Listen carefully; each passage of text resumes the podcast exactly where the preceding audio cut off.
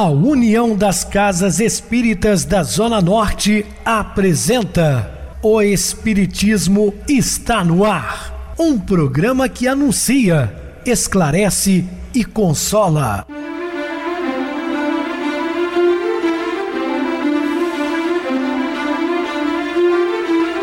Não se turve vosso coração. Credes em Deus, credes também em mim. Na casa de meu pai há muitas moradas. Se assim não fora, eu vou-los teria dito, pois vou preparar-vos lugar.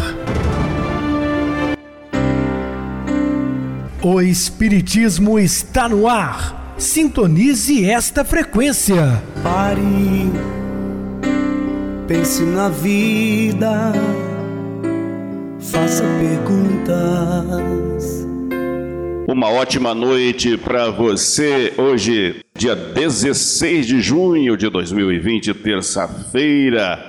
Obrigado pela sua companhia, pela sua audiência. Rádio Trans FM, sua voz é a nossa voz. Também estamos no YouTube, Viver Melhor.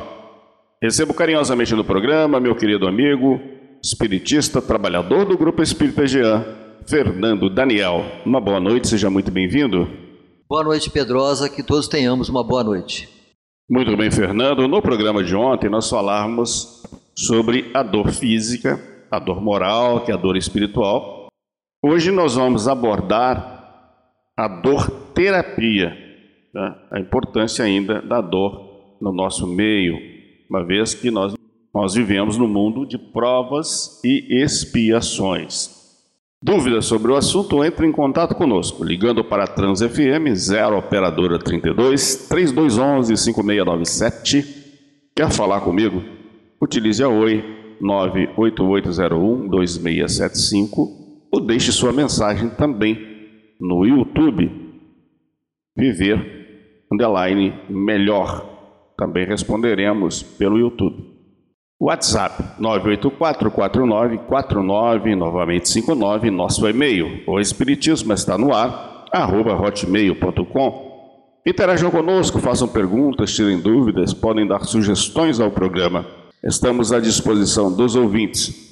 Vamos agora para aquele momento muito especial, que é o nosso momento de oração. Sintonize esta frequência. O Espiritismo está no ar. Momento de oração. Senhor Deus, Pai de amor, de luz e de bondade, rogamos o vosso amparo e a vossa proteção, Senhor.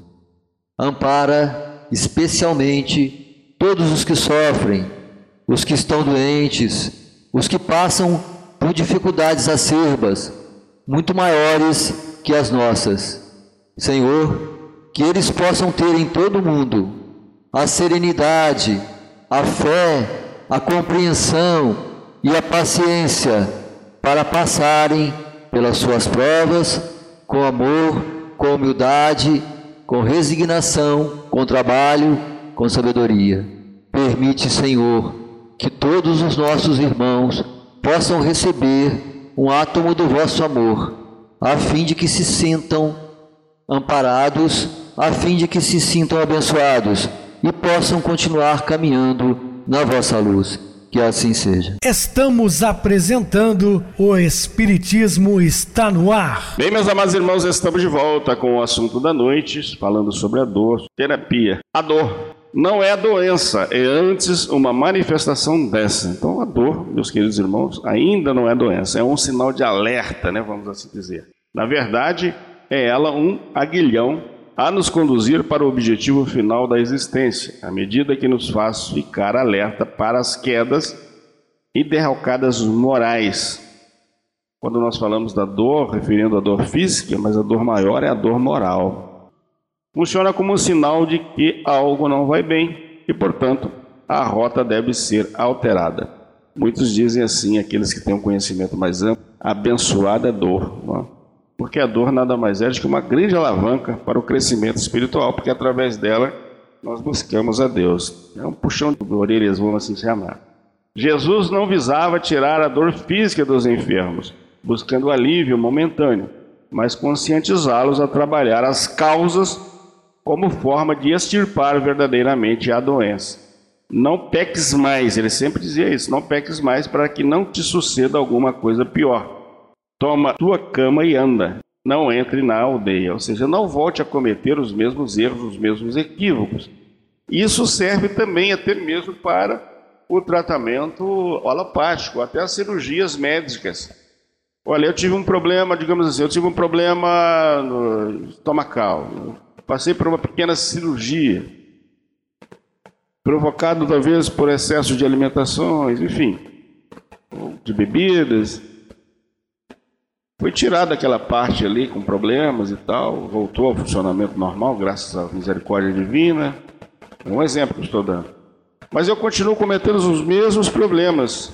Automaticamente vai voltar a agravar, vai complicar cada vez mais. E assim também no aspecto moral, enfim. A dor chegou à porta, opa, está o momento de mudar alguma coisa. Algo não vai bem. A terapia, ela é um tratamento visando o restabelecimento do enfermo. Todo trabalho terapêutico que não consiga ver no homem um ser integral, conjunto de espírito e matéria, numa visão universal, oferece somente paliativos ao homem, que em breve retornará ao seu estado doentio, sendo toda doença de cunho eminentemente espiritual, há e deve sempre haver um tratamento nesse sentido para a fixação dos recursos oferecidos em outras áreas de tratamento. Olha, recordando a benfeitora Joana de Ângeles, que não existe doenças e sim doentes, porque na verdade o que adoece é o espírito. Então, o espírito doente vai refletir automaticamente no corpo somático. E também ela fala de um ser integral. Tem um belo livro dela, né, o Homem Integral. É o conjunto de espírito e matéria. Então não adianta você tratar apenas da matéria, que às vezes é um paliativo. Mas o ideal é fazer um tratamento médico né, e fazer um paralelo tratamento espiritual, seja em qualquer escola religiosa. Não estou aqui dizendo que você tenha que vir para as casas espíritas, não é isso. Continue filiado à sua religião, seja a igreja católica, evangélica ou qualquer outro segmento religioso, e faça um tratamento médico, né? faça um paralelo. Né? Não abandone também o tratamento médico por, por questões religiosas, porque tem muitos líderes religiosos pregando aí, jogue seu remédio fora, seu medicamento fora, porque agora Jesus vai te curar. Olha, Deus está te dando a oportunidade de ter um médico né, que vai cuidar da sua saúde física e cuide da parte espiritual lá na sua escola religiosa. É por entender a todas as necessidades da criatura que a terapia do amor ou evangelioterapia deve ser por todos nós praticada no sentido de nos tornarmos partícipes da dinâmica da vida. O amor-terapia, o evangelho-terapia, meus queridos irmãos, que bênção. Né? Somente aqueles que vivem sabem o quanto é bom. Aí também vou até alongar um pouco mais falando da musicoterapia. No Jean a gente escuta, né? aquelas músicas belíssimas, faz um bem muito grande à alma. São momentos que você realmente se desliga dos problemas materiais, temporais, e tem uma facilidade maior através da música de se ligar à pátria espiritual. Já o terapeuta é o elemento responsável por conduzir o tratamento ou terapia. Aquele que se propõe a realizar essa tarefa, seja médico, psicólogo ou outro qualquer, tem de estar consciente do processo e ter o máximo de informação possível a respeito da enfermidade, do enfermo e de suas relações com o meio em que vive, seja físico ou espiritual. Um famoso terapeuta no Novo Testamento é o evangelista Lucas. Eu gosto muito de Lucas, meus queridos irmãos, porque ele não é tendencioso. Primeiro, porque ele não era judeu. Então, ele não é tendencioso às questões judaicas. Ele era um grego encontrou com Paulo de Tarso em 41 em Antioquia, se comoveu pela eloquência do pregador e passou a segui-lo. Ele era um homem estudado, portanto, ele era um médico de muita cultura, talvez o mais culto dos quatro evangelistas. E, como eu disse, não era tendencioso, não conhecia nem sequer o mosaísmo, muito menos o cristianismo. Aprendeu tudo com Paulo de Tarso fez parte das suas viagens missionárias, e quando Paulo de Tarso estava preso em Jerusalém, transferido para Cesareia de Filipe, ele pede a Lucas que escreva um novo evangelho. Então ele baseou-se no evangelho de Mateus, colhe informações com Maria, também vai a Éfeso e consulta os Efésios, escreve esse seu evangelho e também Atos dos Apóstolos, é o único livro histórico do Novo Testamento deixado então pelo grande evangelista Lucas, que era um terapeuta. Além de tudo isso, ter a capacidade de amar desenvolvida de tal forma que possa agir de modo seguro e equilibrado, sabendo dosar sentimento e razão, integrando-se com o paciente sem prejuízo deste ou de si próprio. Jesus foi o terapeuta por excelência, por possuir em um grau superlativo todas as virtudes e por saber tratar não só o corpo, mas principalmente o espírito eterno. Então, Jesus foi o maior terapeuta de todos os terapeutas de todos os tempos, porque ele não tratava só o corpo, mas principalmente o espírito eterno. Quando ele disse claramente: Não pense que vim colocar vinhos novos em outros envelhecidos, porque eles vão vinagrar. E também não vim trazer, colocar tecidos de remendos novos em vestes gastas. Então Jesus não veio com essa missão de curar corpos, ficar remendando corpos aqui. É muito mais além disso. Curava-se, mas o mais importante que o Cristo fazia é curar a alma, é o espírito imortal. Ensinando ele que a vida tem outro sentido, outro significado. Me recordei agora no, no momento em que numa reunião entre trabalhadores lá no GEAN, que é um centro que trabalha diretamente com, com pessoas doentes, né, com tratamento e cura, um dos mentores, né, através do, do médium, perguntou à Assembleia de Trabalhadores: Vocês sabem por que Jesus curava? Então várias opiniões apareceram. Ah, é por isso, é por aquilo, é por amor, é por não sei o quê. Ele disse: Não, é porque gente com dor não presta atenção no Evangelho. Então o que ocorre? A parte física, é 1% do trabalho de cura, no máximo 5%. O que a gente visa é a cura mental e principalmente a cura espiritual, que é o que vai te levar à saúde plena.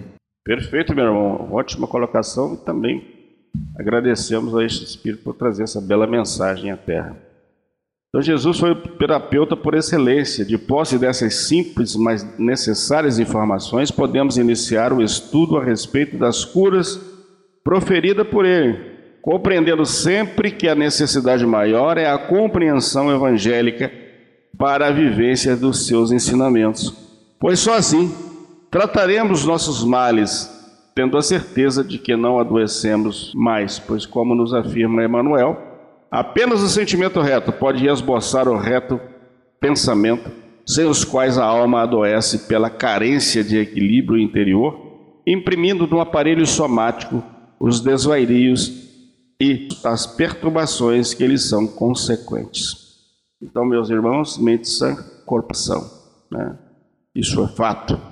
Vamos ocupar o nosso tempo com leituras edificantes, trabalhar no bem, arregaçar as mangas, porque a vida ociosa só vai lhe causar problemas. Sem dúvida, Pedrosa.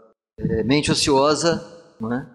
só dá margem a maus pensamentos, vida ociosa também o leproso purificado.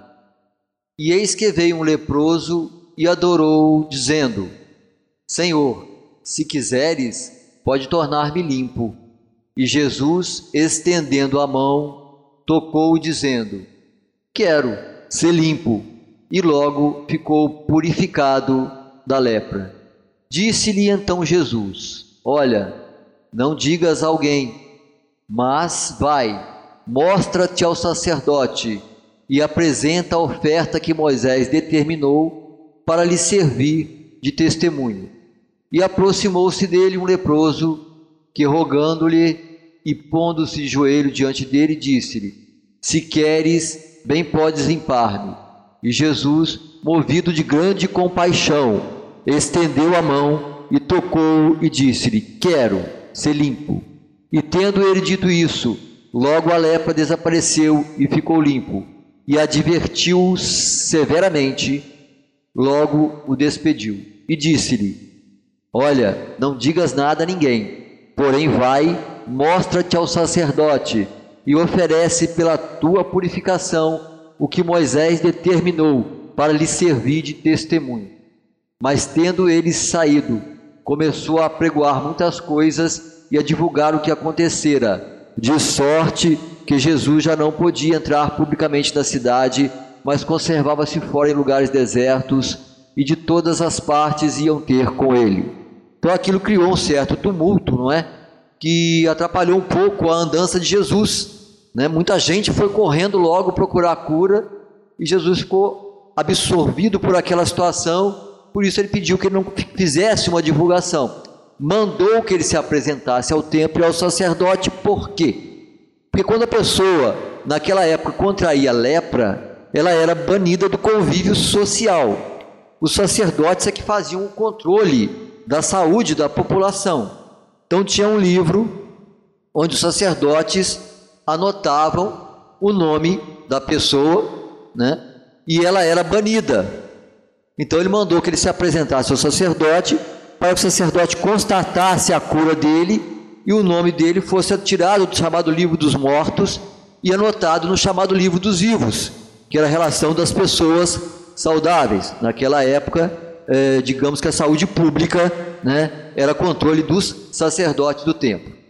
E não que ele saísse divulgando, porque Jesus queria ter uma tranquilidade maior para pregar o Evangelho, mas as pessoas, ansiando pela cura do corpo, né, foram atrás dele e criaram um certo tumulto ali. E aconteceu que, quando estava em uma daquelas cidades, eis que um homem cheio de lepra, vindo a Jesus, postou-se sobre o rosto e rogou-lhe, dizendo: Senhor, se quiseres, bem podes limpar. E ele, estendendo a mão, tocou-lhe, dizendo: Quero ser limpo. E logo a lepra desapareceu dele. E ordenou-lhe que a ninguém dissesse, mas disse-lhe: Vai mostrar-te ao sacerdote e oferece pela tua purificação o que Moisés determinou para que ele sirva de testemunho.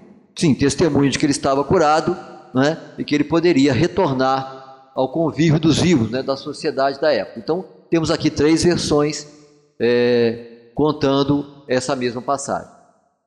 E eis que veio um leproso e o adorou, dizendo: Senhor, se quiseres, podes tornar-me limpo. E eis que veio um leproso.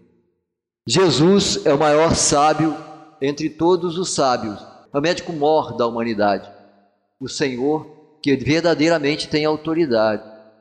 Era comum, aquele tempo e ainda hoje o é, abordarmos as pessoas de destaque buscando delas tirar algo que venha auxiliar-nos em nossas dificuldades.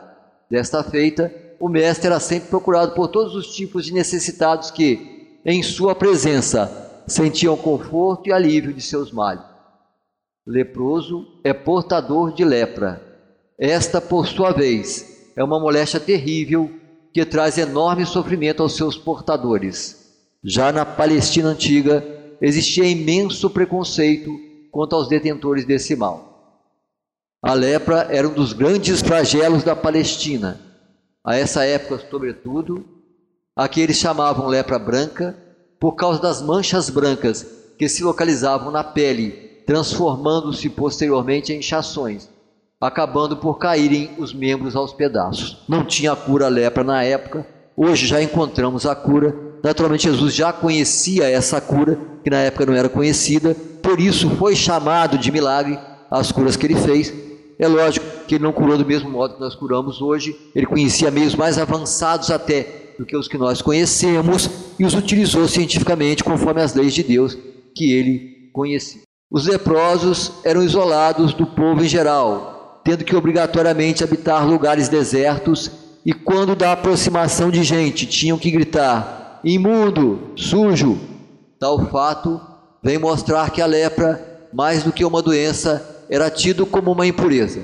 Espiritualmente falando, podemos dizer que a lepra é a exteriorização de resíduos esquistados no perispírito, ou seja, no decorrer das existências, vamos atraindo para o corpo espiritual tudo aquilo que criamos para os outros.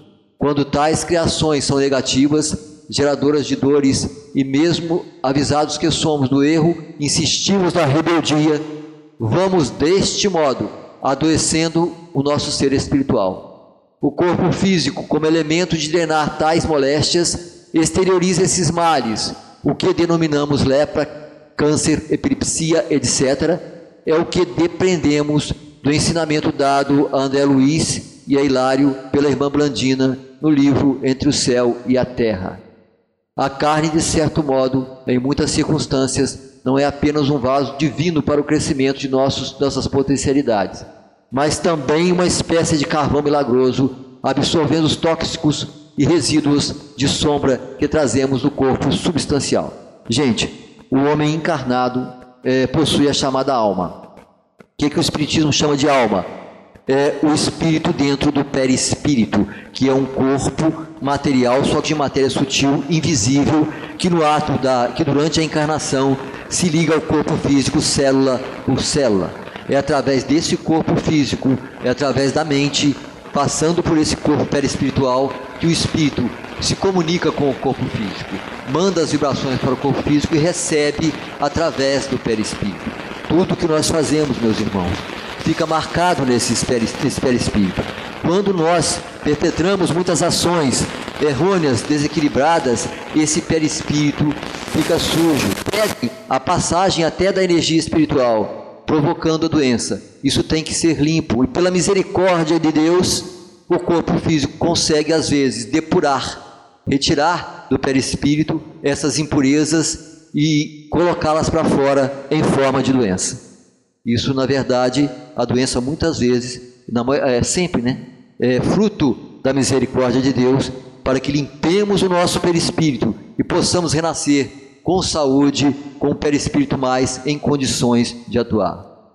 Perfeito, Fernando. E lembrando também que o perispírito é nosso cartão postal, né? De entrada no mundo espiritual, nossa identidade espiritual, assim podemos chamar, porque está tudo registrado lá. Meus queridos irmãos, um assunto muito importante, deixaremos para o programa de amanhã. Vamos agora para o nosso intervalo musical e a seguir a nossa oração final. Íntima conversa com Deus.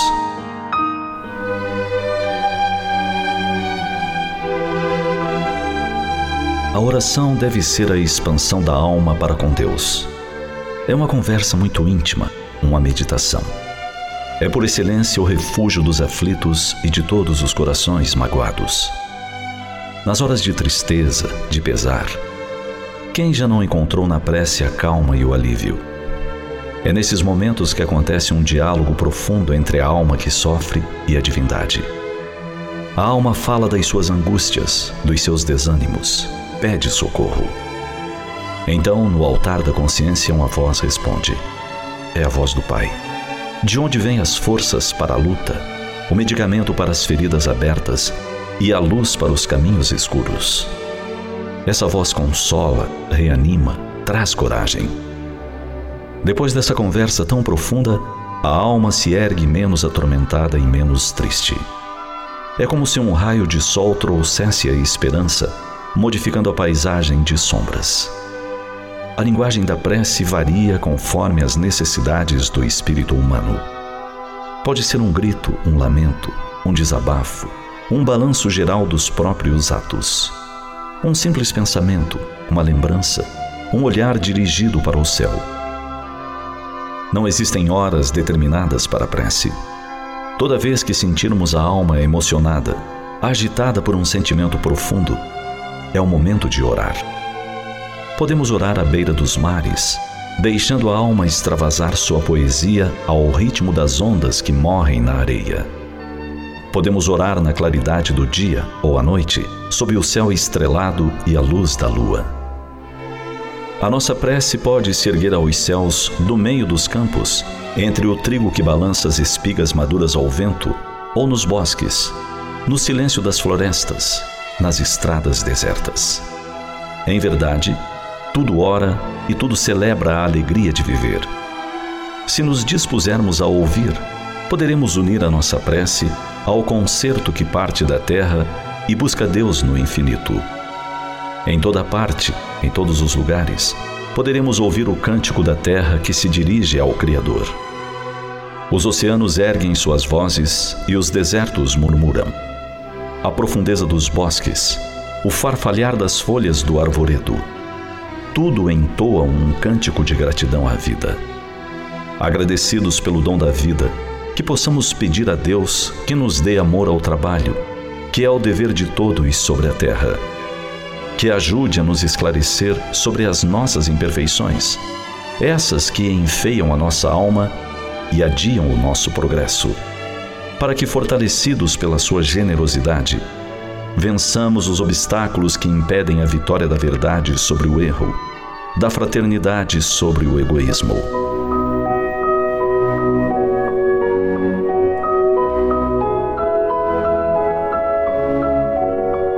Você sabia que a prece feita em conjunto é como um feixe de vontades, de pensamentos e perfumes que se dirige para o Criador?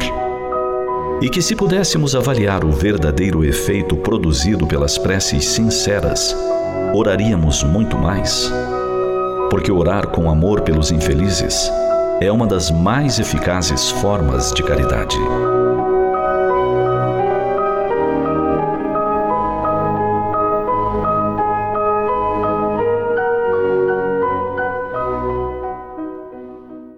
Sintonize esta frequência. O Espiritismo está no ar. Momento de oração. Queridos e amados irmãos em Cristo, guardaremos nossa consciência fiel a Deus acima de tudo. Tomaremos Jesus por mestre, constante seguindo-lhe os passos. Não permutaremos valores eternos por futilidades do caminho. Honraremos nossos antepassados com o desempenho de nossas obrigações, a fim de que o Senhor nos abençoe. Respeitaremos no corpo o vaso sagrado em que se expressará a vontade divina. Não esperaremos pelos outros na execução das boas obras. Não mataremos senão o mal que ainda está enraizado dentro de nós. Distribuiremos a verdade com o amor, de modo a não ferir não cobiçaremos do próximo senão a santidade e o caráter cristão. Procuraremos o bem através de todas as pessoas e circunstâncias, de pensamento voltado sempre para Jesus. Meus queridos irmãos, olha, não vamos cobiçar do outro, a não ser o amor. Não vamos cobiçar do próximo, senão o sentimento cristão. Compete-nos a trabalharmos para a nossa melhoria e que Deus nos abençoe hoje, agora e sempre. Muita paz a todos. Meu querido irmão Fernando, suas despedidas. Boa noite, Pedrosa. Boa noite a todos. Que tenhamos um bom descanso. Muito boa noite para você, muito obrigado pelo seu apoio aqui no programa. Boa noite também a todos os amados irmãos ouvintes da Zona Norte de Juiz de Fora, sempre sintonizados pela rádio local, os internautas, ligados pelo nosso site oficial www.radiotransfm.com.br ou pelo Radiosnet no celular. Boa noite para os internautas do Brasil, dos Estados Unidos, da Europa, parte da Ásia. Permaneçam ligados, ouvindo a nossa programação e até amanhã, se Deus quiser.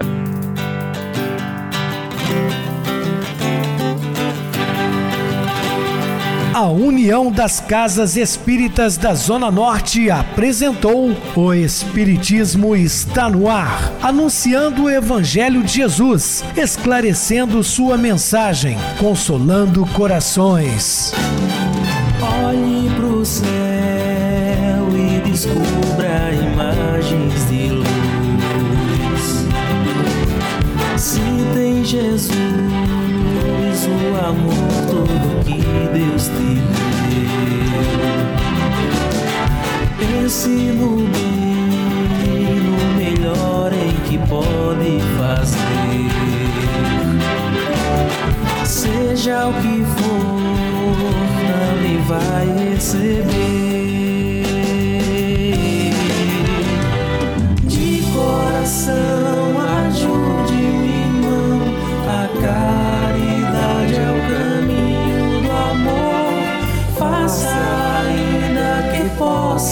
Sofrer, pois bênçãos de Deus há de ter.